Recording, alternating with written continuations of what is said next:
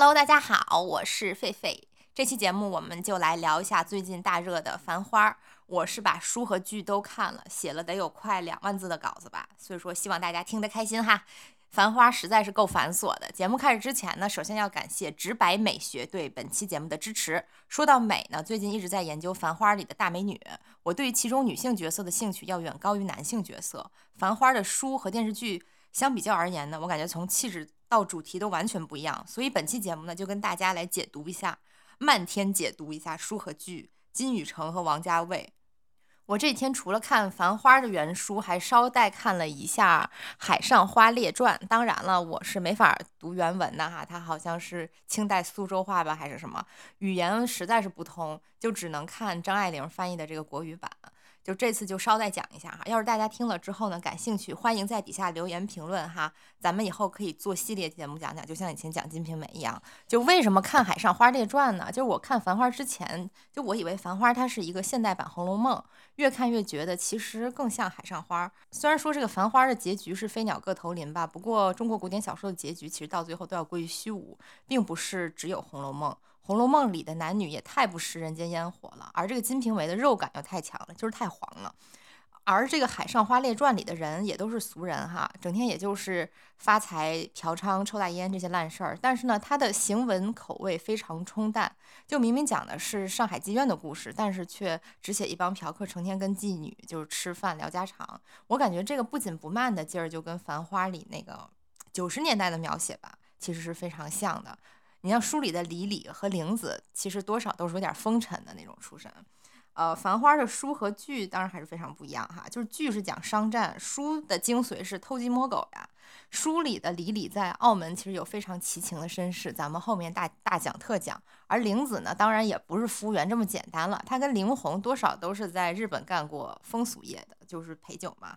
还有那个汪小姐哈，在书里是一个有单位的已婚的。女子她确实是在这个外贸系统，相对而言吧，就是她的历史还是比较简单，人也简单一些。但是她的婚外恋还有她自己的那些婚恋状况也是比较复杂的。哎，说到玲子的叶东京，我在这儿非常想插一句哈，就玲子作为一个前风俗业从业者，开个这种搞搞暧昧的小饭馆，其实真的也不算什么嘛。就是我在上海长宁区的一大发现就是，为什么这个地方竟然有一些日本式的夜总会呢？就有一次我深夜吃拉面出来，看到旁边啊有一个牌子，赫然用日文写着“可爱女性三十名以上在即，各试饮放题，四百三十元一名”。这个就是我能读懂的全部汉字了哈，不过是什么意思，咱们也就是显而易见。我当时就觉得真是开了眼了哈，真不愧是上海，这个玲子还不至于这样。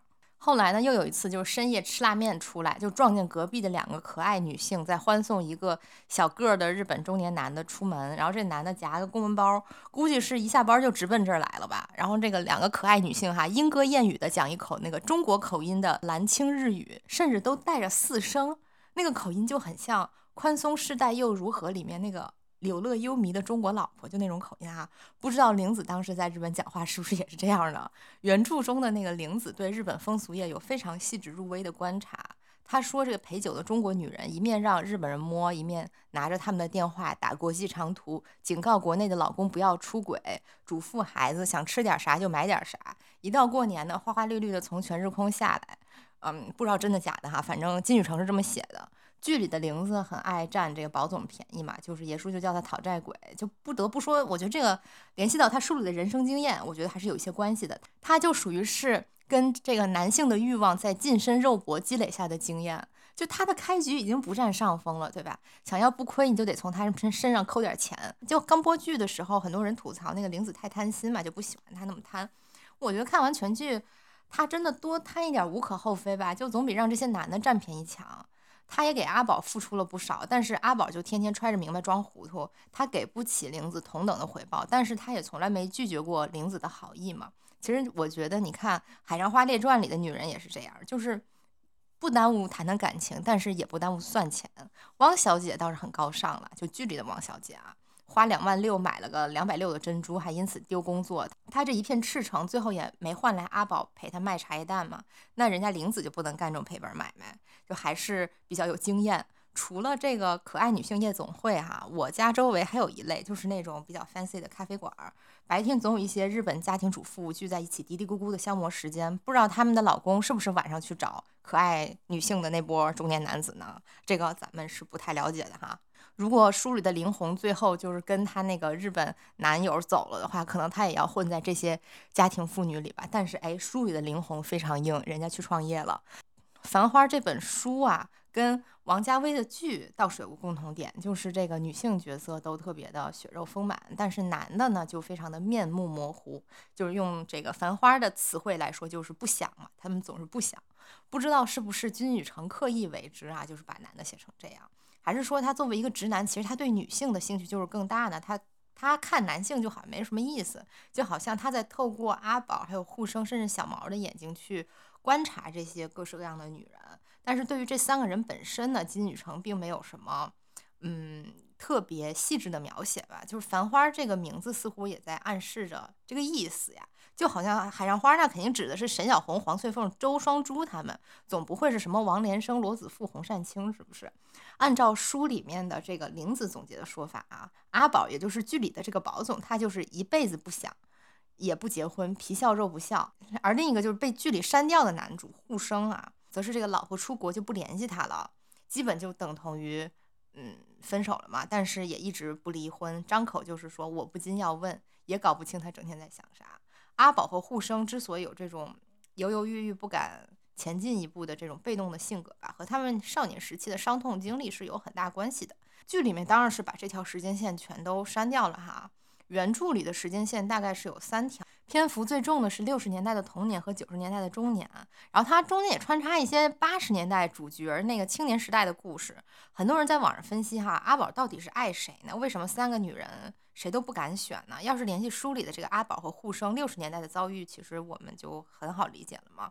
就这个阿宝、护生和小毛虽然是发小，但是他们其实是代表三个阶级的。阿宝是过去的那个资产阶级，他住在高兰路嘛。然后呢，护生是军人家庭，小毛是工人阶级。书里面只有小毛活得最活色生香一点，还比较的敢爱敢恨一点吧。而这个阿宝和护生在童年到青少年时期经历了一系列创伤之后，人都变得缩手缩脚了，看人看事儿都有一层非常悲哀的底色。他们总觉得万事终将要成空啊，最后都是虚无的。有人说是因为阿宝有忘不了的白月光，所以无法再次恋爱。我倒是觉得，如果看了原书，你会发现为什么呢？是因为阿宝和护生的白月光下场太惨了，导致他们真的是无法再坚定的去相信人的感情。就再情比金坚，那被时代一碾压过去就碎成玻璃渣了。他们已经是被自己的命运给阉割掉了嘛。阿宝的这个白月光贝蒂，剧里是雪芝哈，但是书里的雪芝其实最后活得很好，成了一个庸俗的贵妇。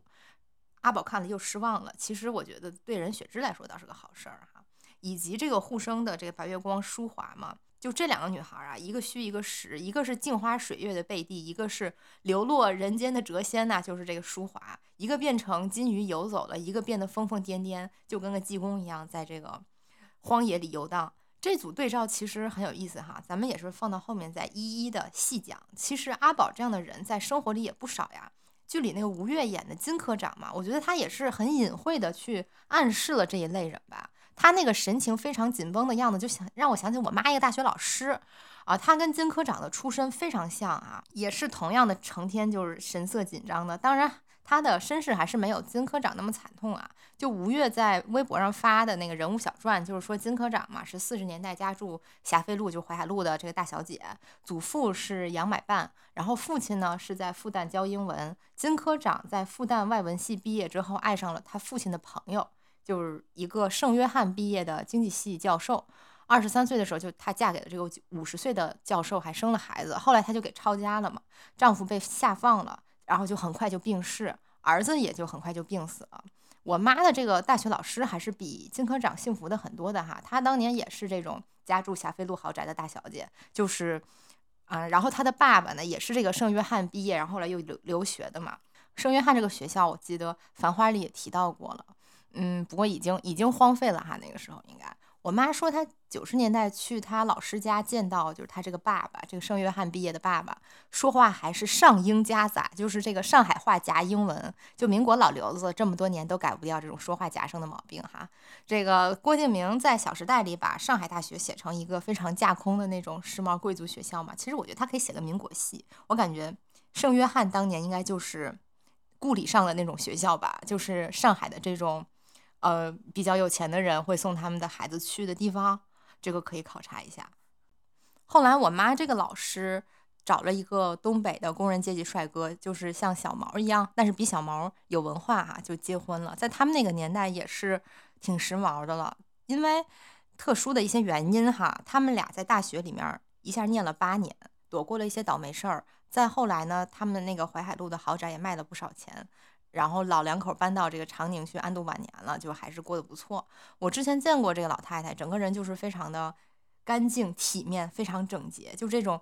霞飞路豪宅出身的大小姐哈，确实还是很光鲜的。但是呢，总是觉得她神经紧张，那个劲儿，我真的就是觉得跟金科长特别像。就你看，他们和民国那种中产阶级女性吧，就是那种非常松弛的、充满魅力的那种精致感就很不同。你不能说他们不精致吧，但是他们精致的很紧张。但就这种很妩媚的民国松弛感，我感觉在五六十年代的香港女明星里面还能见到，什么尤敏呀、叶枫呀这些人，不过也是强弩之末了哈，很快也没了。就这个是王家卫最怀念的年代，《花样年华》里的张曼玉也是极力的演出这个劲儿来嘛，演的也非常好哈。而金科长这种没落贵族呢，其实他们经历了很多 PTSD 嘛，他们不能，更是不敢。在公然的花枝招展了，但是他们其实也放不下心里那个矜持啊。剧里面说汪小姐咋呼，是因为她没吃过苦，而这些没落贵族是因为年纪太小就吃了太多苦了，因此就是疑神疑鬼的，老是放松不下来。我妈这个老师，我感觉也是，就是一方面她就是特别喜欢洋气的精致的东西，就是开放之后嘛，就什么洋气东西进来了，要先享受一番，然后家里必须要精心的陈设布置。但是另一方面，人也活得特别的紧绷。嗯，比如说他有洁癖，做事儿也特别的谨慎，就过于的小心。而她生活里面唯一不精致的就是她丈夫，但是又换不掉，于是就嫌弃了一辈子，就嫌他做事儿嘛毛手毛脚的，又不会打扮自己，也不会精打细算。她那个嫌弃的劲儿真的是藏都藏不住。我记得我有一次跟这老两口吃饭哈，然后就这个老太太呢，对于她丈夫头发炸毛就没梳好了就赶来吃饭这件事儿非常之不满。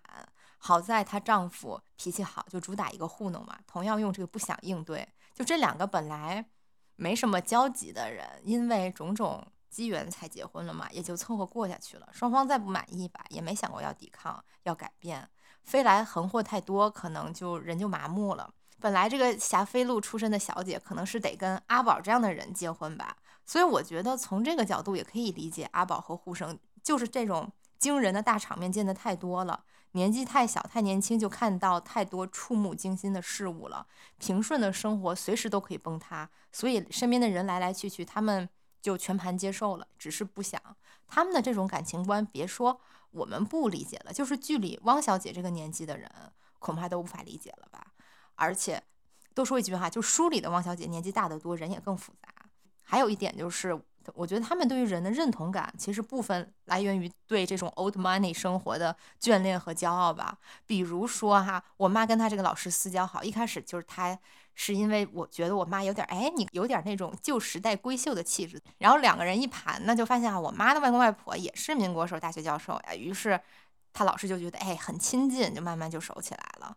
就我觉得他这种亲近其实是一种怀旧吧，或者说是自恋和自怜。从这个角度又可以理解了，为什么宝总难忘贝蒂和雪芝，就是这种情节吧。就好像鲁迅说的，就这个物是人非之后，再也吃不到那夜那样好的豆。比如说后来宝总碰到的玲子。李李汪小姐固然都是非常好的，但是他们的世界对于阿宝来说是有隔阂的，没有办法再把他带回到那个童年去，那个非常温暖的巢穴里面去。原著里的陶陶是一个没有被作者自我代入的男性，哈，他是荤素不忌，在。书里边、剧里边都是这个到处偷情，特别不嫌累也不忌口。就他这么有劲儿折腾，也是因为没吃过苦，也不能说他没吃过小苦吧。他没有吃过那种直接影响人生观的大苦，就好像剧里的汪小姐啊，就她能直接买辆车开到诸暨去救宝总，那我觉得都是因为生命活力实在是无处发泄了。像是这个李李和玲子肯定都会觉得累，算计一下还觉得不划算。而书里的这个淘淘呢，当然不可能跟方妹和好了哈。就电视剧里他跟方妹和好的也非常突兀嘛，就是强行和谐。在这个书里呢，他是被金宇成安排了一个非常苍凉又荒谬的结局。淘淘和方妹终于离婚了，淘淘拎着这个红宝石的蛋糕去他的姘头小琴的住处。结果呢？小琴在跟他打闹的途中就乐极生悲了，不小心跌下四楼，当场死亡。淘淘翻出小琴的日记，发现小琴根本就不喜欢淘淘，只是想跟他结婚，获得更好的生活。他爱的完全是另一个男人。但是在日记里面写，就是为了后面的生活，还是要忍住恶心，跟淘淘继续好。他在饭桌上讲家乡故事，都是随口瞎扯的，却想不到一桌笨蛋都感动了。淘淘看了非常颓然，我估计此后他也会丧失掉很多生命力吧。《繁花》电视剧版的时间线始于一九八八年，宝总开始做生意。电视剧还致敬了一下《东京爱情故事》嘛，就是在宝总去东京碰见玲子的那段，用了东爱的经典配乐。一九八八年，赤名丽香估计还在跟社长搞不伦呢。等到这个宝总碰见玲子的时候，赤名丽香差不多应该跟丸子分手了吧。哎，我奶奶差不多也在这个时候跟他这个远在东京的这个老爸重新联系上了。他因为之前有那个海外关系啊，背了好长时间的锅，就一夜之间就真香了。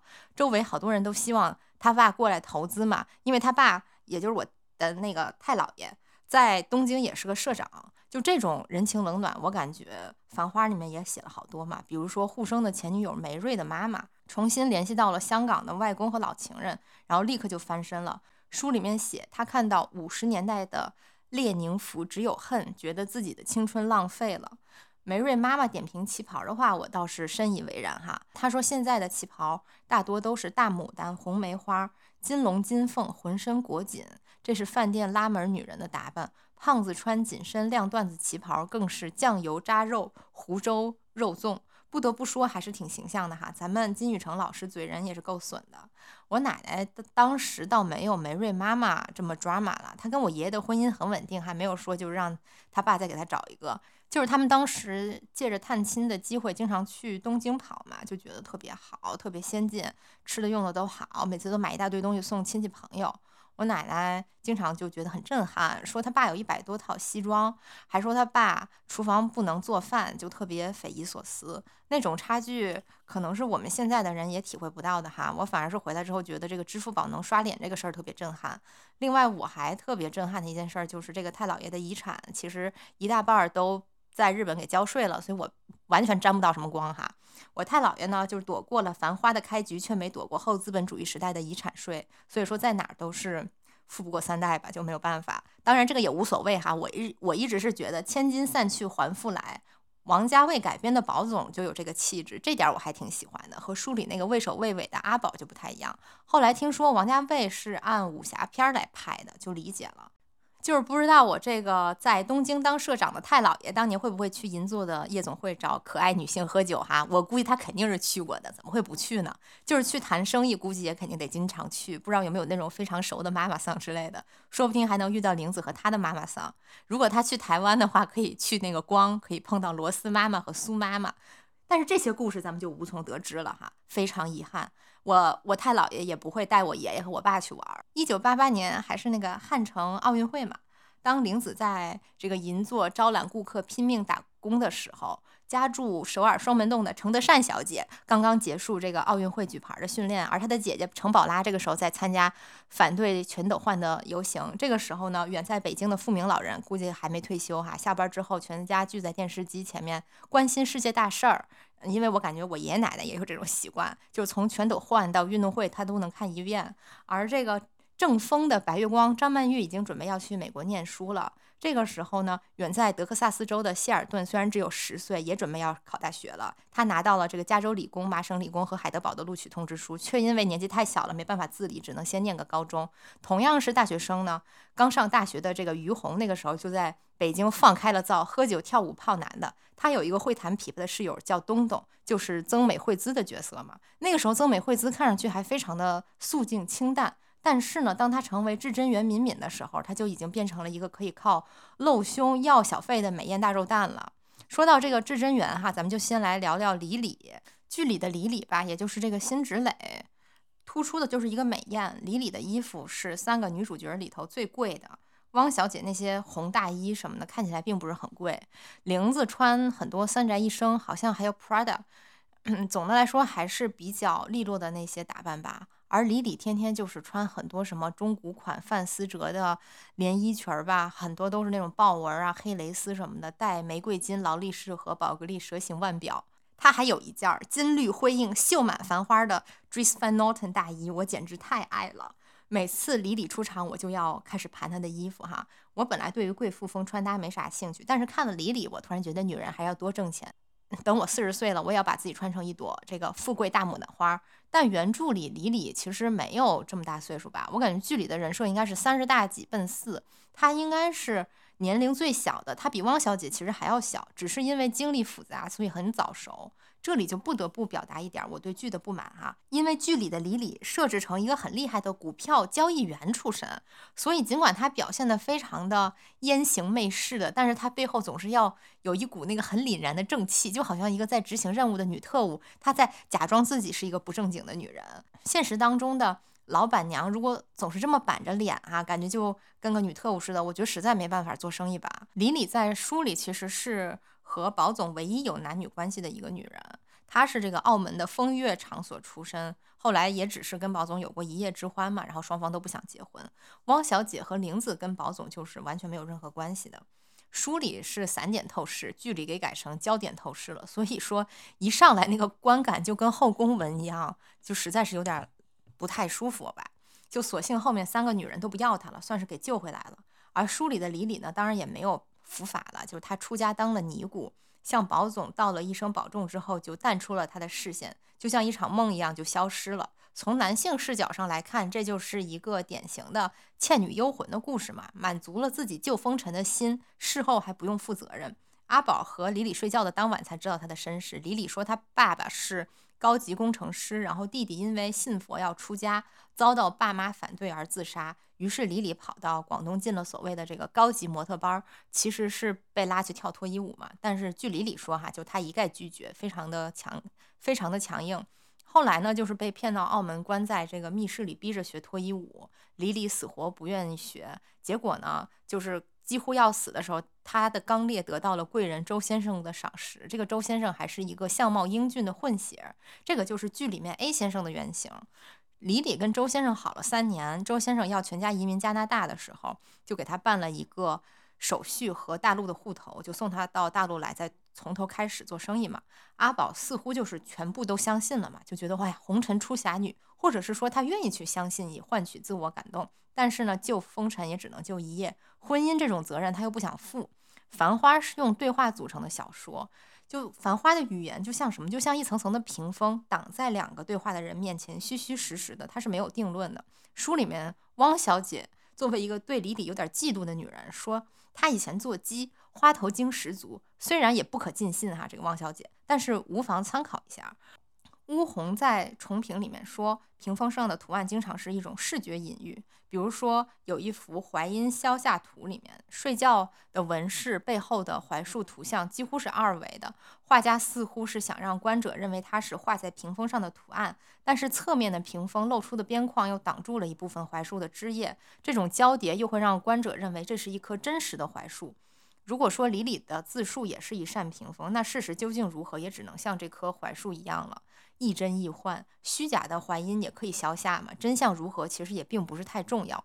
屏风上的图像常常投射了画中人的想象或者是梦境。李李这个刚烈女子遇见霸道总裁的故事，就是她的屏风，不知道有几分真几分假。但是我觉得这至少说明这是她心中希望的结局。她希望自己是没有被辱没过的。她无论如何都是不甘心堕落，不甘心失掉。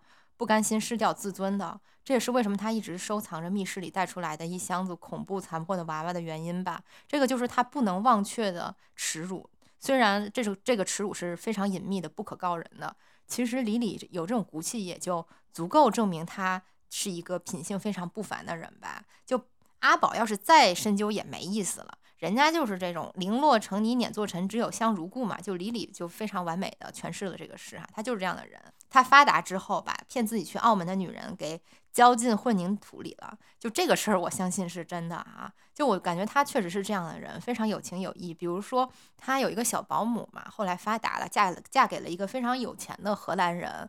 周围的人其实多少都有点嫉妒的，但是李李就完全不嫉妒。就是这种语言的虚与实，也是我觉得《繁花》的原著特别妙的一个地方。语言的流动性让整部书的文字像水一样流动起来了，所以贝蒂才能变成金鱼从文字间流走嘛，却没有人觉得荒谬。要不然的话，你想突然一下来一个魔幻现实，也是有点怪。另外，屏风也是窥视目光的载体。《繁花》书中非常细密的语言，就像是什么？就像是《韩熙载夜宴图》里面那一层层的屏风，不断的。在打断观者的视线，让观者始终与画面保持距离，但是又不能离得太远。《繁花》和《韩熙载夜宴图》都是将女人作为被观看、被凝视的对象，男人作为观看的主体。这个也没有什么可回避的哈，确实是这样。韩熙载就好像《繁花》里的宝总，就他们既是观看者，也是被观看者。甚至于这个《韩熙载夜宴图》本来就是顾闳中的偷窥之作。这个末代皇帝李煜哈，听说韩熙载活得非常荒纵。然后他哎还觉得挺有意思的，就让这个顾闳中混入韩熙载府上窃窥职，目识心计，画出来了，送给李煜看。李煜这个男的也是仁者见仁嘛，他就是想窥探这么一点儿这个尊祖登烛、觥筹交错之态，然后就这么点追求嘛，就画了《宣和画谱》这段小故事，不知真假，但是他倒是点出了韩熙载夜宴图的偷窥本质。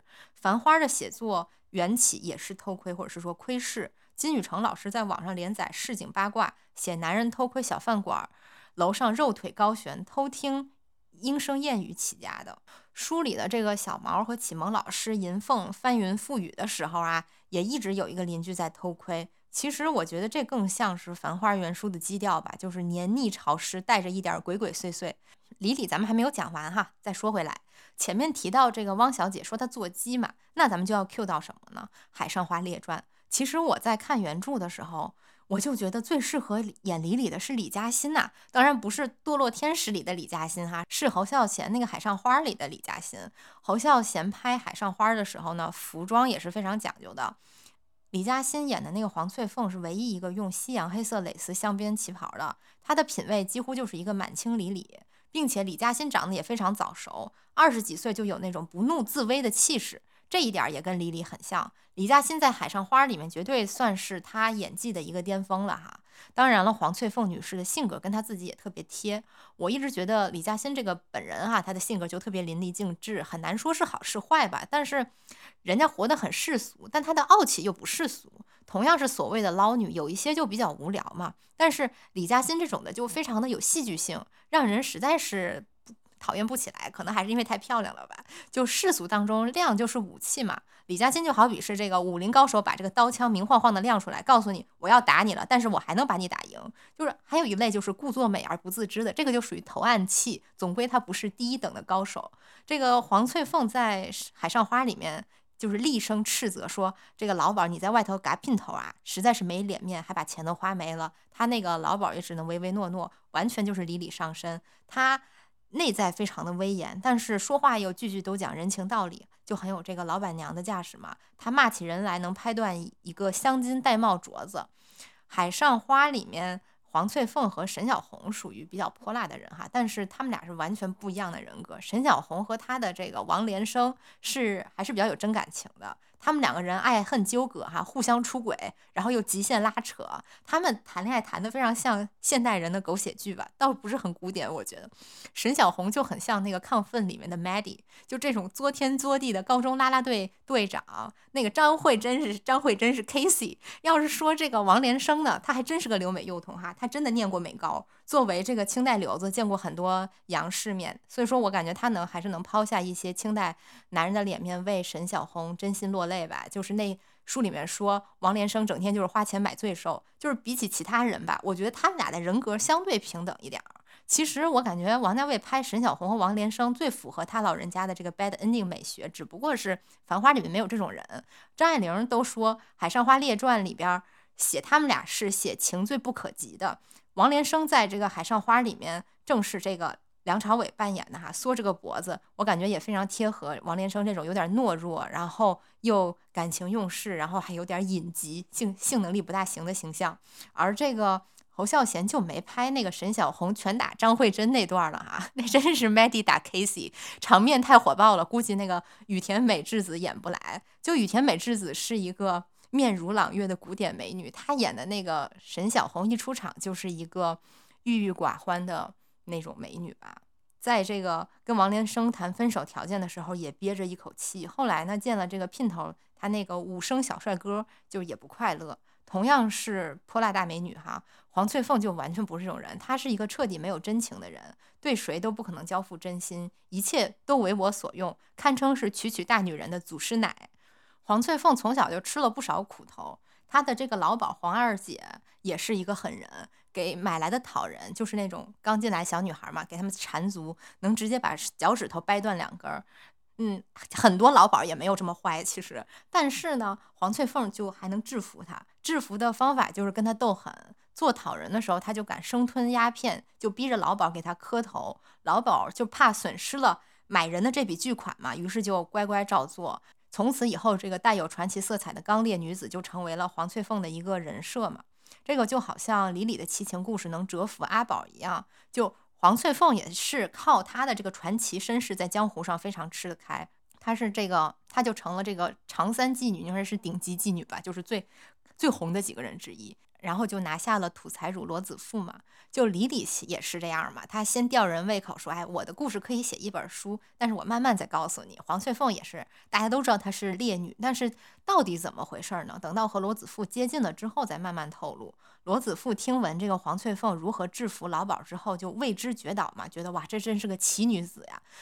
甚至就是答应了跟他的不平等条约，就是说他做一个嫖客，只能找他一个妓女。他跟原来那个老老相好蒋月琴也是要分手。而黄翠凤女士可不是只有一个嫖客的，《海上花列传》的这个电影版里头，这个罗子富是那个高洁演的吧，就有点太帅了吧，跟李嘉欣站在一起就像那个黑帮大哥跟大嫂一样。其实罗子富在书里是个胖子，人是也比较土气。高洁的角色其实也是结合了黄翠凤的另一个相好钱子刚。钱子刚是一个世家子弟吧，气质谈吐应该都更好。罗子富说他长得是个长条子，老鸨这个黄二姐还疑心翠凤是不是偷偷拿钱倒贴他。黄翠凤对钱子刚是比较另眼相看的，也也有一些隐晦的曲笔哈，说感觉就多少挺喜欢他的，就好像李李对阿宝一样。就是李李对阿宝，肯定还是和对什么新加坡商人不一样的。就多插一句哈，之前看八卦新闻说，这个李嘉欣跟许晋亨结婚了以后，还找大刘给他买包哈。这个事儿不知道真假，听起来特别像照着《海上花列传》编出来的。如果是真的，就是理解了罗子富，就不难理解刘銮雄了。就只能再次证明，就李嘉欣真的就是演黄翠凤最合适的人选。嗯，黄翠凤再老辣也是人嘛，就是是人就会产生感情啊。只是说，嗯，他们这样的人，他们本质上是不相信他人的，感情泛起一点儿电光火石就要迅速掐灭，因为他们吃苦太早了，内心苍老的太快，真心对他们来说是一个很大的负担，就是不可承受之轻呀。所以说，李李和阿宝睡过之后。就表明自己根本就不想结婚，跟他有过一夜就够了。其实阿宝也是这样的人嘛，双方都承受不了。李李最后出家也不奇怪，因为海上花的黄翠凤还是在奋斗期嘛。整部书里面对她唯一重要的事儿就是给自己赎身，赎身之后何去何从也要自己操办，那就是创业嘛，当老鸨。黄翠凤成功赎身的时候也就才二十一岁吧，当然当时在妓女里面已经是大龄从业者了。老鸨也有赶紧去甩脱他的意思，就是再。放到手里就开始赔钱，而李李呢，他要钱有钱，要自由有自由，对吧？又不敢承受一个男人平凡的爱，他过不回普通人的生活，一无所求，也就是万念俱灰了。要说王家卫对李李、侯孝贤对黄翠凤，那其实都是手下留情了，没有去拍他们特别不堪的一面。书里的这个黄翠凤是一个手段毒辣的这个精致利己主义者，电影里面就没拍她为了赎身就很敲锣自富一笔的这个事儿。她对于钱子刚这种喜欢过的人都能说不要就不要了。对于罗子富，那就从来只是图钱嘛，能立刻翻脸不认人，拿着这个罗子富的拜盒做威胁，开价一万洋钱，最后给了五千。那个时候就他这个年纪和条件的妓女哈，赎身市价差不多三五百吧。黄翠凤也从来没想过要嫁人，而他的这个女同事们当时为了能当个妾，都要费尽心机、挤破脑袋。像李淑芳这种的哈，比较纯情的少女，甚至是要做大房。黄翠凤当然也不是什么现代独立女性哈，她就是太多疑了，想得太透彻了。她对男性没有任何期待，她知道做惯了官人就无法适应大户人家的规矩，把自己的命运寄托在男人身上会让她寝食难安。她能想到的最好的路就是继续做劳保。这个也是一个晚清的朱丽叶特嘛，就是完全臣服于恶的规则。他从一个被恶剥削的人变成一个权力的上位者。海上花有一段是那个黄翠凤骂那个伊能静演的朱金花，因为这个朱金花她一个多月只做了一个洋钱的生意。黄翠凤听了立刻非常的共情老鸨，气得厉声质问他：“你是不是要让你妈去吃屎？”从那个时候，他的立场就站定了。据金宇澄说，李李的这个原型人物呢，出家之后。也是带着这个漂亮小尼姑去跟富商化缘，照样还是赚得盆满钵满，终究还是没能看破红尘。寺庙也不过是俗世中的一个角落嘛，出了围城还是另一道围城。金宇成在书里对李李终究还是没有那么狠的，还是给他了一个圣母升天式的结局。这个也是《繁花》不如《海上花列传》更现实的地方吧？我觉得《繁花》有时候对于美女太心慈手软，对于不美的女人又太刻薄。很难说好还是不好哈，反正是我感觉《海上花列传》它竟然有时候我感觉摆脱了一些直男视角吧。现实的李李还让我想到了一个人，就是费玉清的姐姐费贞玲，横竖法师。她上《康熙来了》那期节目简直就是爆笑，笑死我。从前是号称东方维纳斯的艳星，突然一下就出家了。后来好像也是爆出一些大肆敛财的丑闻，包括他上康熙穿的那个玄色薄袈裟，好像都很贵。但是他就能非常油滑的讲出一番道理，而且真的很爆笑，脸上永远都是笑嘻嘻的，从来不挂相，能看出年轻的时候肯定是个那种特别会迎来送往、明眸善彩的大美女哈。他要是去至至真园当老板，我感觉他也能经营的不错。其实我私以为李李在剧里要是能明说是这种风尘女子出身的话，那就应该往横竖法师的方向去演演，就不用弄得这么铁面无私的。聊完李李，就轮到咱们的汪小姐了哈。我是没想到唐嫣真的是非常让我惊喜哈。她演这么一个叽叽喳喳又很娇气的黄河路明珠汪小姐，特别自然又不费力。她的演技好就好在演的特别不露痕迹，竟然没有那种。电影学院表演系拿腔拿调的味道，其实我觉得有些大陆的演员这个劲儿还是有点重哈，我是不是很喜欢看？就我经常在外面听到一些上海老阿姨讲话，就是很有汪小姐这个气势。她们年轻的时候可能也都是自己小区的明珠吧。说到这儿就在想，唐嫣其实也有四十岁了吧，但是演起二十几岁的年轻女孩，真的完全没有年龄感。这里就要 Q 到咱们的直白美学了，经常做做医美，确实可以让咱们状态看起来更好。再加上规律运动，整个人一出场闪闪发光。我倒也不追求什么幼态感哈，并不需要看起来更显得年轻，但是呢，整个人看起来很精神、很有活力是非常重要的。所以这次给大家推荐了新年一日卡。就是非常适合咱们日常的保养哈，比如说什么超光子呀，它有什么一颗心，再加上基础水光，只要六百九十九，真的还是很划算了。而且直白美学合作的医美机构都是很靠谱的。我当时做超光子，就是在呃他们推荐的那个上海长宁的方登。从环境到服务，绝对都是在平均水平之上的，非常的满意。我感觉姐妹可以放心冲。另外，我妈还有一个明察秋毫的小观察哈，她说这个唐嫣的皮肤紧致又白亮，完全看不出是四十岁的人。但是呢，她有这个牙龈后缩的问题，只要呲牙笑，就会露出一个个小黑三角来。看牙龈还是可以暴露年纪，所以大家也不能忽视维这个维护牙齿、维护口腔健康的问题哈。咱们的直白美学也有一些这个齿科的项目。对比这个原书来讲哈。汪小姐应该是改动最大的人吧？她在剧里是一个勇敢追爱、没吃过苦的上海独生女，但是呢，在书里她一出场就是这个洪庆的妻子了，也就是这个小魏总。小魏总在剧里是一个非常浮夸的富二代，我爸妈觉得他演得很好。据说我爸妈上大学的时候就经常能在学校里看见这种非常浮夸的大哥啊，骑着这个大摩托，带着这个表演系的女同学出去吃饭。在这个书里面，洪庆就是一个非常老实上班的男人。他疑心汪小姐有外遇，也得揣着明白装糊涂，因为好像他的性能力不太行，总是开空头支票，所以就自知理亏嘛。书里的汪小姐和剧里最大的共性就是一样的心直口快，生命力旺盛，特别闲不住。不过就像王家卫所说的，就是剧里把汪小姐撩男人和生孩子的欲望给改成了完成自己事业的欲望。剧里的汪小姐当然是很可爱的，就连算计都算计的可爱。宝总为至真园，啊的那个干炒牛河嘛，花了两千块钱，汪小姐就一定要在后厨打包两千的菜带走呀，这个非常像我能干出来的事儿哈。说实话，其实我自己也是一种没吃过亏的女孩吧，就觉得自己什么都挺不错的，哎，就感觉长得也挺漂亮的，学习也挺好的呀，要干什么爸妈也都支持，所以说。我感觉汪明珠其实是我在剧里最能共情的一个角色，就她戴着这个白框大眼镜，在这个风雨里边嚷嚷“我是我自己的码头”的时候，我觉得她好可爱啊。就是唐嫣好像一直是甜妹人设吧，但是论这个娇俏程度，这个汪小姐真的就是天花板。其实我觉得能喊出这句话的人哈，内心肯定还是比较有安全感。这个李李和玲子就喊不出来。虽然其实宝总在关键时刻也是能给他们在经济上兜个底儿的，但是从心理层面上肯定比不了这个二十七号的这个老外贸员汪爸爸对汪小姐的保护吧。我觉得这个也是汪小姐的幸运。说到这个哈，我觉得其实所有能够独立的人，还是都有人给他兜过底儿。汪小姐创业之后的那个戏码其实挺拉胯的，尤其是就是沃尔玛牛仔裤那一段嘛，太奇怪了。但我也觉得，就是网上那些关于她是不是独立女性这种讨论也太上纲上线了吧？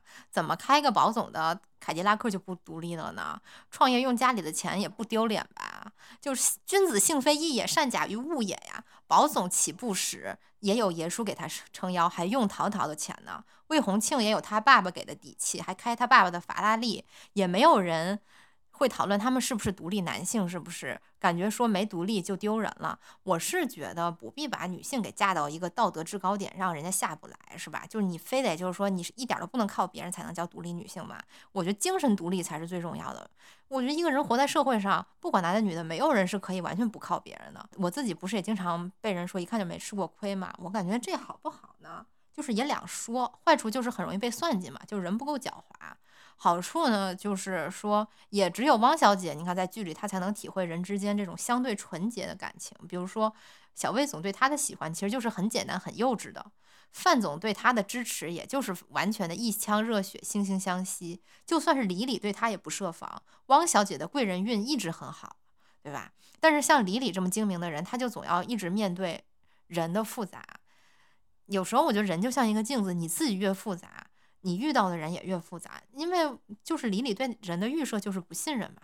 就我觉得这个东西没什么好不好，就是看你的命是哪条命吧。我我是这种感觉哈。原著里的汪小姐按现在的观念来看很不女权，她最大的兴趣就是到处撩男的。对于比自己更美、更受欢迎的李李，她也是有点嫉妒的感觉，风头被抢了。后来她就是拼命要生二胎嘛，所以就只能跟洪庆假离婚，跟小毛结婚，结果生出来一个双头怪胎。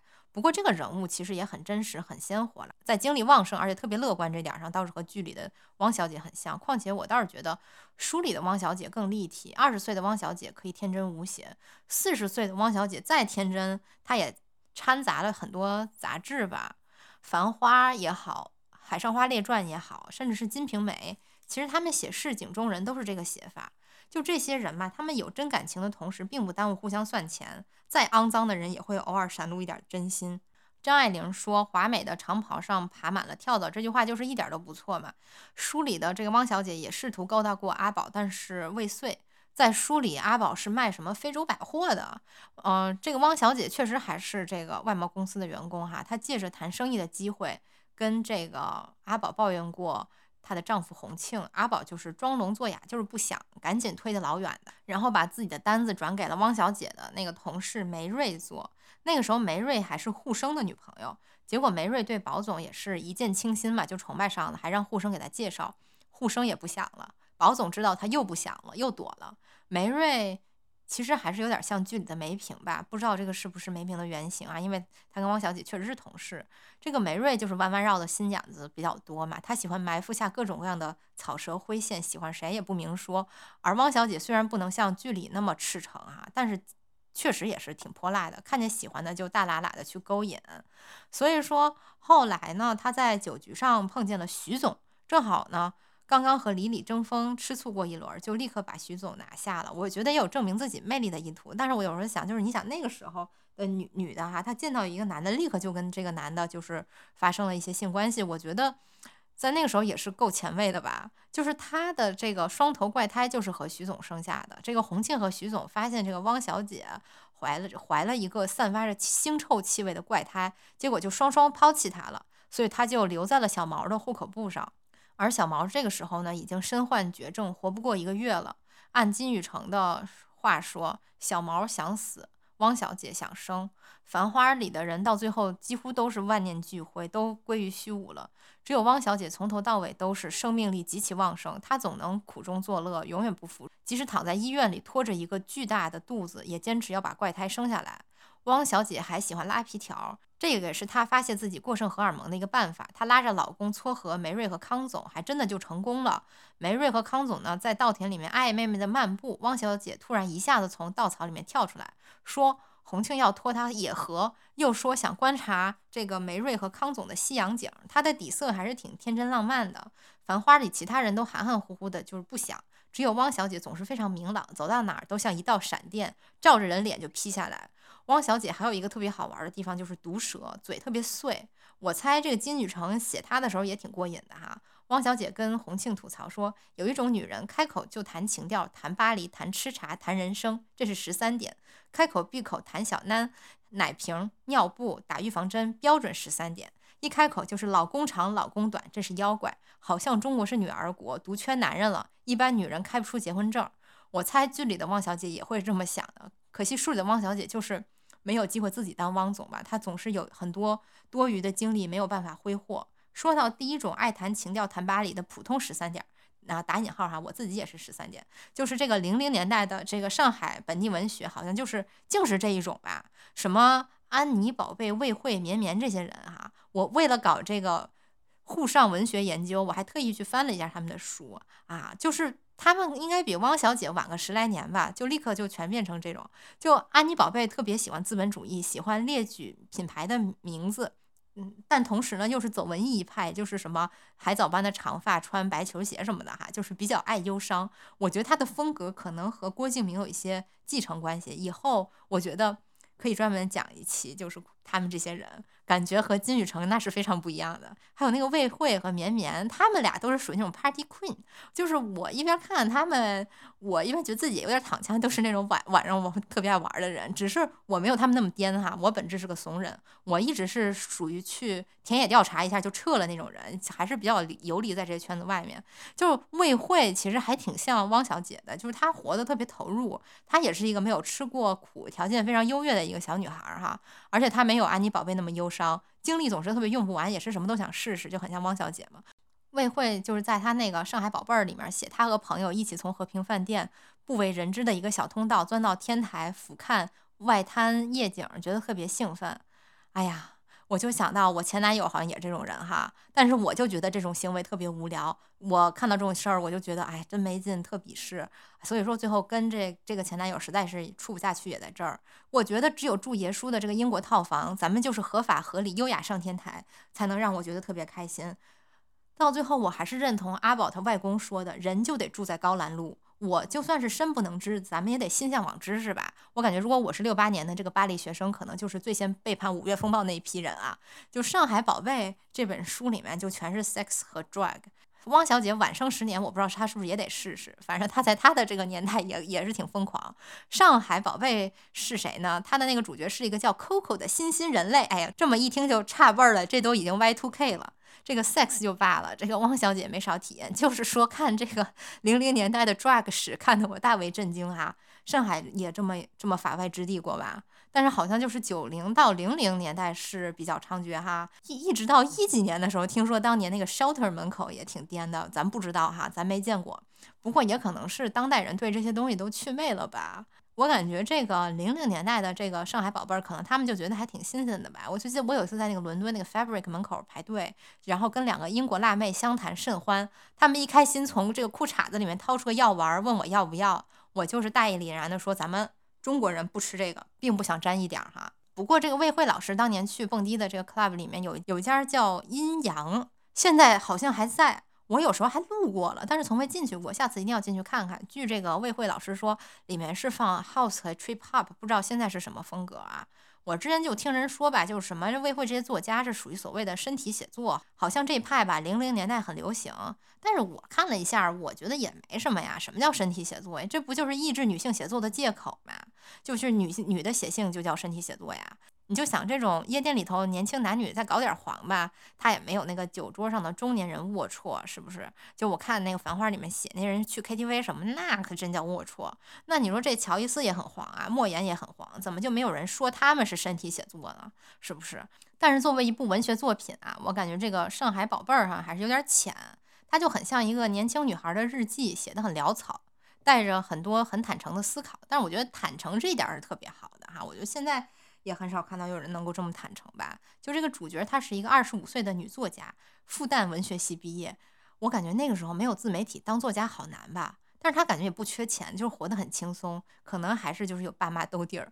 我想想，我念书那会儿，就是想写点东西，但是写来写去，无非就是说，就是去哪玩了嘛，又爱上谁了嘛，就觉得也没啥意思，就不写了。就是我现在想想，就是在这个没有对爱、对性趣味的时期，就是去写东西还是非常难深刻起来的。就是我觉得《上海宝贝》就有这个问题吧。但是我觉得魏慧的很多思考，我觉得是有意思的，跟二十多年之后也没啥不一样。比如他有个情人哈，就他那个书里面写，不是他本人哈，就是叫这个马克，是一个德国人，他已经结婚了，然后，然后他还，然后这个 Coco 还见过他老婆，就他呢，一方面又忍不住对于这个。白人帅哥的兴趣吧，跟他就双双出轨，没他自己有男朋友。后来呢，他又怀疑自己是不是变成了所谓那种很 cheap 的，就是为了嫁出去拿个护照就不择手段的那种女的呗。不得不说啊，他这个书还是为自己的生活打了一层很厚的这个玛丽苏滤镜啊。就他遇见的所有男的都是帅哥，这是为什么呢？我在二零二四年的上海，就是也没碰见几个呀，是不是基因变异了呀？像马克这种人哈，我感觉出去玩能遇到很多西洋人、东洋人都有，就无非就是说家里有个老婆来了中国再添置一房嘛，就脱离了自己的正常社交范围，就彻底撒欢了，或者是说啊这个不添置一房就是处处留情嘛，并且就是说呢，受到了一些这个上海宝贝儿非常意想不到的欢迎，就都挺飘的。可能零零年代大家还觉得洋人挺稀罕的，我不知道那时候也不少了吧？那时候不是还有一个老外上春节晚会讲相声吗？反正就是说我作为一个铁骨铮铮的当代中国人哈，我是真的无法对这种男的有任何滤镜的，还把咱这当殖民地了。咱们大侠霍元甲就是一个字儿呸！不过说实话呢，我从前听说这种事儿吧，还觉得是不是说。哎呀，对咱们中国女性就是刻板印象了哈。结果来了之后，发现确实有时候可能低估国情了，有时候真的有点叹为观止。咱们也不说男女吧，男女都一样，就说咱们老中人能不能有点骨气哈？有时候真的是恨铁不成钢。我就是不幸也被这种男的释放过魅力。咱们就是说一个像葛威龙看见咋咋呼呼的美国水兵一样赶紧跑。我周末的活动路线和这个阿宝小时候。活动范围基本就是一致的，就是这个巨鹿路、富民路、长乐路，偶尔呢路过淮海路和国泰电影院那块儿，再加上一个复兴公园，非常全乎。只不过就是我都是在夜里活动哈，阿宝是在白天活动。剧里边跟那个阿宝大战三百回合的强总黄觉老师，我虽然没有看过他其他的剧，但是我在这一带蹦过他不少迪。大家有兴趣可以去那些偏 techno 风格的夜店追个星啊。北京、上海强总都打碟。强总长得特别像一道上海名菜烤麸，真的，我觉得也可以考虑来咱们直白做个医美。强总打完碟可以直接去找玲子吃个宵夜，因为玲子的夜东京那个进贤路，也就是在这附近嘛。书里的这个玲子跟阿宝是毫无关系的，她出场也非常晚，并不是书里非常重要的人物。玲子与葛老师有点暧昧，也接受葛老师的经济支持。剧里头玲子和阿宝的关系也差不多，就是移植了书里他和葛老师的关系。亭子间小阿嫂也有这个人，在书里面是葛老师的青梅竹马，他们之间的关系更密切一点，当然也是男女的关系啊。按照玲子的说法，他之所以最后和这些人全藕断了，就是因为葛老师把叶东京当成了自己的私人小公馆，觉得自己是上海老太爷，培养小阿嫂这个姨太太去偷大师傅手艺到小厨房烧。林红当时和一个日本男人好，这个男的要回东京，想带林红回去，没想到林红毅然留下来和玲子创业。他要重振叶东京，并且觉得上海会发展的更好，还雇了两个知青子女，叫新西亚和加代子。这个味道真的就跟玲子那个 本帮怀石料理啊一样，又土又洋的。说实话哈，我真的很怀疑这个玲子自创的这个 omakase，它真的能卖得出去吗？还是说我我感觉还是黄河路上那种大圆桌菜看了有食欲吧？就葛老师和玲子这种似有若无的关系，在剧里面被放大成了宝总和玲子的关系嘛？前面也说了，就是玲子是风俗业出身嘛，所以说她的为人也是让我想起了《海上花列传》里的人物，她就相当于谁呢？她就相当于周双珠，阿宝相当于洪善清，在这个侯孝贤的电影里面，刘嘉玲演。周双珠，我觉得是非常合适的。周双珠本来就不是那种特别美艳型的，当然，当然了，也不可能一点不漂亮啊。她也很世故，但是她不像黄翠凤那么不认命。毕竟这个周双珠是老鸨的女儿嘛，所以一开始也没有活得太拼命，也不用太辛苦，所以说也更守女德一点，和这个玲子一样。周双珠一出场就是年龄偏大、快要退役的官人，门前冷清，只有洪善清一个客人。当然了，大家听了这个不要有年龄焦虑哈，我并没有在制制造年龄焦虑，咱们又不干风俗业哈，不用管这个。海上花里的人，那些妓女老得快，是因为他们整天抽大烟呢，天天熬夜酗酒。用曲曲的话说，那些 YC 女其实她们也老得非常快。海上花里面有一个。叫这个涂明珠的大龄妓女，其实要说岁数也不会有多大，都不知道能不能有三十岁吧，就已经是按书里话说，前头一路头发掉光，牙齿也不剩几颗，笑起来一脸褶子了。还有那个，就是不知道大家看没看过那个五十年代的一个电影，叫《姐姐妹妹站起来》，真的就是还挺可怕的，讲旧社会妓女的事儿嘛。然后那里面那个老鸨，你看他那么老，其实那个演员当时才。二十八九岁吧，真的还是挺可怕的。因为那个演员她就是一个妓女出身嘛，就真的不敢想象。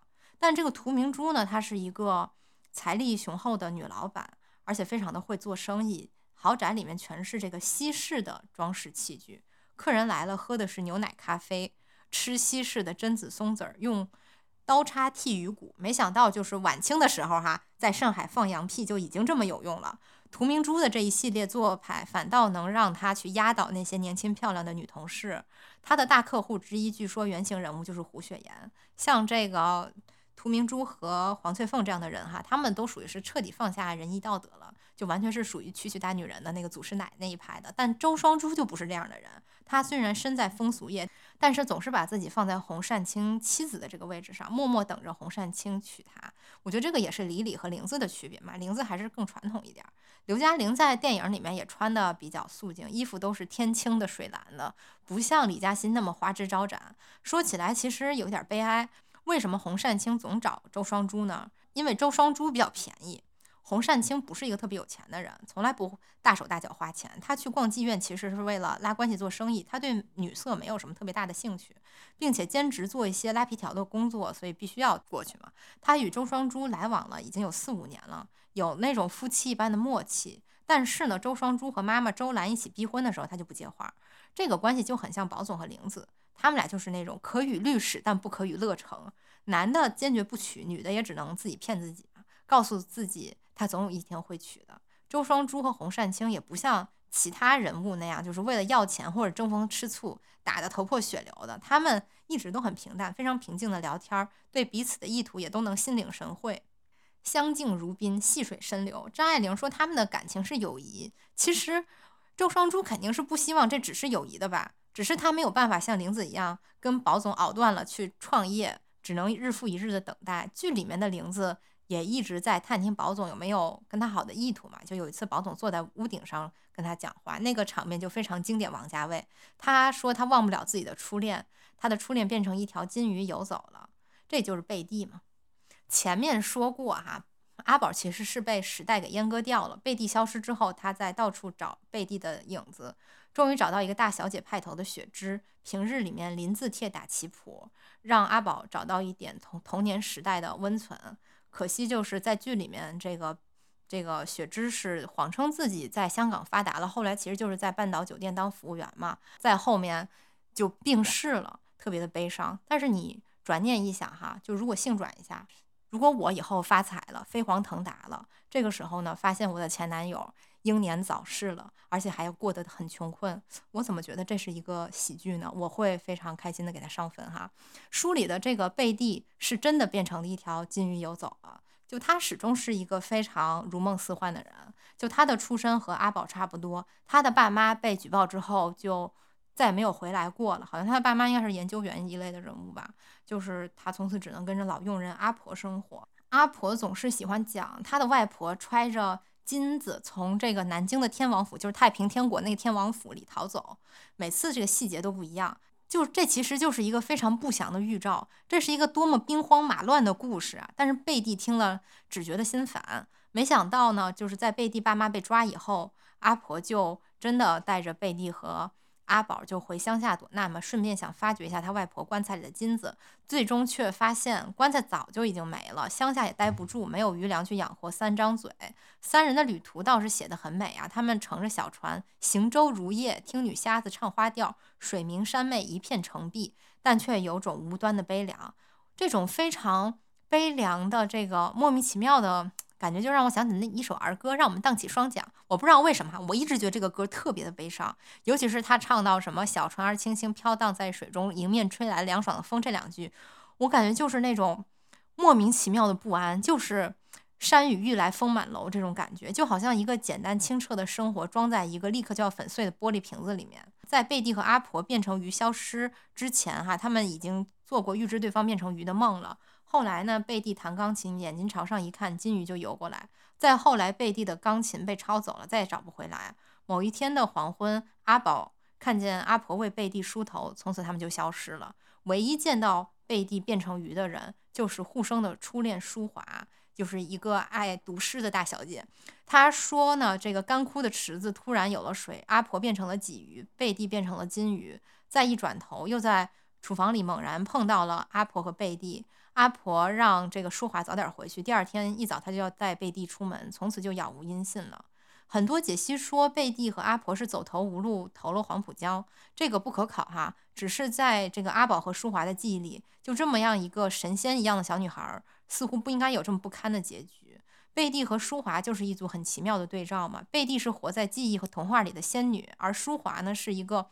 在荒野里流浪的先知，他们的悲惨际遇直接让他们的初恋失去了性能力。这个对照写法不得不说有点像《红楼梦》哈，但是也很难说谁是黛玉，谁是宝钗，谁是湘云，不太能一一对应。我倒是觉得贝蒂和淑华很像那个特洛伊那个古希腊的那个海伦和卡珊德拉。海伦就是贝蒂嘛，她就是一个神话，神话里最美的美女是没有喜怒哀乐的，她的痛苦都被掩藏在那些金光闪闪的诗篇之下。卡珊德拉是那个特洛伊的公主，阿波罗教会了她未卜先知的能力，但是她拒绝与阿波罗嘎姘头。于是呢，阿波罗就诅咒她拥有占卜的能力，却没有人相信。他与拉奥孔都预言木马内藏着一支军队，就没有，当时就没有人相信嘛。在特洛伊陷落之后呢，卡珊德拉对着回忆起他预言的那些特洛伊妇女怨恨的嘲笑。卡珊德拉的这个预言简直就是诅咒嘛。但是也很像诗歌，在这个塞涅卡的那个笔下，他临死前对着这个克吕泰涅斯特拉，就是那个阿伽门农的妻子嘛，朗诵了他最后的诗篇。他说：“麦西尼将被攻克，船还遍布海洋，千王之王将与特洛伊一样凄惨，被一个女人天赋毁灭。通过通奸，通过诡计，我一无所求，我居然比特洛伊活得更久。”卡珊德拉与阿伽门农嘎嘎过姘头嘛，所以这个克吕泰涅斯特拉要让他死。而且他们又互相诅咒了对方的疯狂。说实话，我觉得舒华的悲剧性绝对不在这卡珊德拉之下嘛。就是卡珊德拉的遗言，就让我想到了舒华从吉林给护生的诀别信：“人已相隔千里，雁衔不去，雁飞不到，愁满天涯。”像叶芝的诗里所讲，我已经支离破碎，六神无主，也是身口自足。我们不必联系了。年纪越长，越觉得孤独是正常的。独立出生，独立去死，人和人无法相通，人间的佳恶情态已经不值得一笑。人生是一次荒凉的旅行，我就写到这里，此信不必回了。舒华也爱读诗，诗是诗是最简短的诅咒和预言吧。就是贝蒂是一个非常清灵的人，他活在这个钢琴曲和集邮册里，而舒华是有沉重的肉身，他总是能够见证他人肉体上的痛苦，也是在用自己的肉体来体会痛苦。贝蒂变成金鱼，大概也是舒华第一次的那个癔症发作，从此他就越来越疯。后来呢，他和这个护生在街上散步，遇到撞公交车自杀的男人，带着血和神经眼珠子滚到他们的脚下。再后来，他去吉林插队的路上，目睹了一个女孩掉入火车站月台的缝隙，大腿压断，层层脂肪翻出来，结果却因此被豁免了下乡，回到了上海。在吉林务农的舒华，最后嫁给了一个朝鲜族男人，生了三个孩子，人也彻底疯了。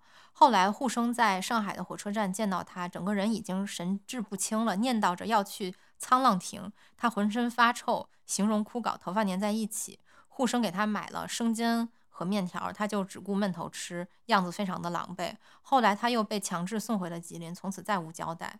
在舒华离开吉林之前，他与护生其实发生过一次性关系，就是作为诀别的纪念。他们其实是相爱的，但是舒华已经感到了他们无法相通的隔阂，也不愿意再发生更多的联系了。他不喜欢护生满口都是我不禁要问，也不喜欢护生穿军装，还说又不是北京，你干嘛要穿的这么土？护生那个时候还不理解，他已经感觉到了山雨欲来风满楼，黑云压城城欲摧，反复说有坏事要发生。但是他的发小护生和小毛都听不明白。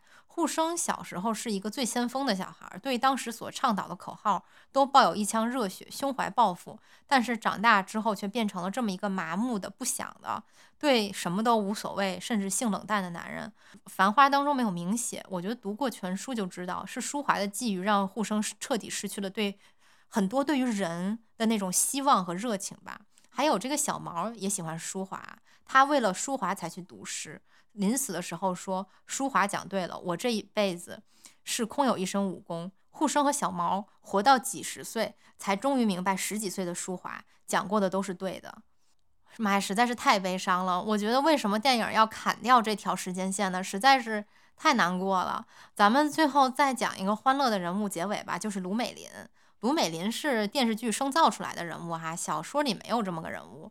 卢美林这个角色是很接地气儿的。听说九十年代出来开饭店做生意的女人很多就都是这么泼辣，大家都不能理解为什么卢美林非要养着一个烂赌吃闲饭还出轨的金老板还不离婚。这个就像我看《海上花列传》的时候也特别不能理解，就是那个黄翠凤的妈妈黄二姐嘛，她就是处处精明又很狠毒，但是却屡次被姘头骗钱，最后手里都攒不下钱来。大家说这个卢美林不离婚是为了脸面，这个肯定是个原因哈，就是她必须要做一个 have it all 的黄河路女人。但是不知道这个黄二姐维持几个姘头是为什么呢？还要被黄翠凤劈头盖脸骂，可能恶毒老鸨也有自己的情感需求，咱不知道。海上花并没有详细展开黄二姐内心戏哈。黄二姐还有一个姘头叫混江龙，就这个听名字就是个黑社会大哥嘛。小说里对他也是就用笔寥寥，我只记得他在赌场里头出现过一次，也是有点头脸的人，大家都认识。这个就好像谁，就好像这个卢美林也有一个杜洪根嘛，就这种大哥，关键时候还是可以给这些老板娘撑个腰嘛。所以说我在想，黄二姐的几个姘头哈，或许也有不同的这种社会功用哈，咱也不知道。所以说他才给他们花那么多钱，可能也是出于这个购买服务的无奈吧，就是不得不被敲个竹杠。相比之下，杜洪根对这个卢美林还真是挺不错了，还能借钱给他还金老板的赌债。大家都说是纯爱战士。这个卢美林生意倒闭后来接他走，就很像港片里那种特别讲情义的这种纯情大哥吧。就断了一条腿，不知道是不是在致敬这个《英雄本色》里面的周润发哈。就比起残酷的这个《海上花列传》来说，这个剧版呢。繁花还是太梦幻了。节目的最后，要再次感谢直白美学对本期节目的支持。直白美学作为一个医美严选品牌，覆盖全国三十多个城市，合作三百多家机构，并且承诺仪器、药品假一赔三。机构和医生资质都是经过再三审核后才达成合作的。所有项目都是全国通用、可退可换的，让用户感到靠谱又安心。我最近也慢慢开始探索一些医美项目哈，目前也就是做过水光和光子嫩肤这些最基础的项目。我这次也是因为和直白美学合作，体验了一把超光子。确实是比一般的光子嫩肤效果更显著哈，脸做完了特别亮，很值得。就大家看我那小红书上那个刚做完牙钻的那个照片，就其实也是刚做完这个超光子，就脸特别的白嫩。所以这次呢，我也是为大家拿到了直白美学的优惠，咱们主推的这个新年一日卡和日进斗金卡，都是大家可以做的一些基础项目，欢迎大美女们前去 show notes 里面领取哈，也就算是咱们的新年福利啦。通过我们的专属链接下单，也可以跟管家报咱们的剁瓜切菜下单。最近这个直白美学在搞年货节，除了我给大家推荐的这款新年一日卡和日进斗金卡，还有各种光电、水光、抗衰、齿科、清洁的种种品类，优惠力度很大，现在买非常划算。我自己也打算去买个超声炮套餐做做，到时候再给大家美美剖一下效果哈。哎呀，这期节目就这样吧，我实在是又口吐白沫了，希望大家听得开心。咱们可以在留言区大聊特聊，大家再见。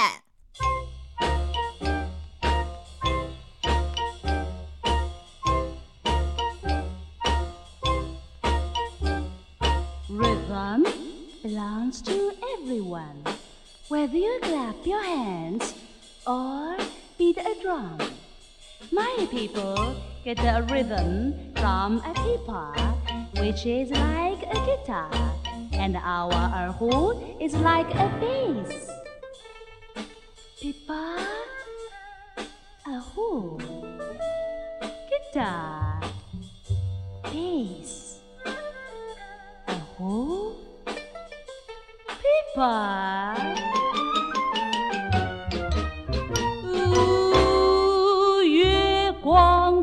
照左，照在树上。月光照左，照在树上，照着我的郎，带他回我身旁。That was my blue.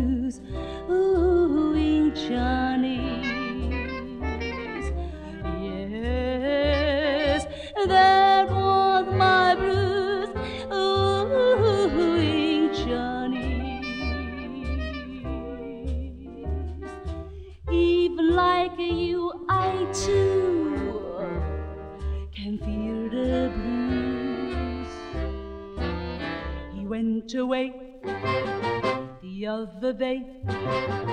He left me. 哦，你这狠心的人儿，你为什么还不回来呀？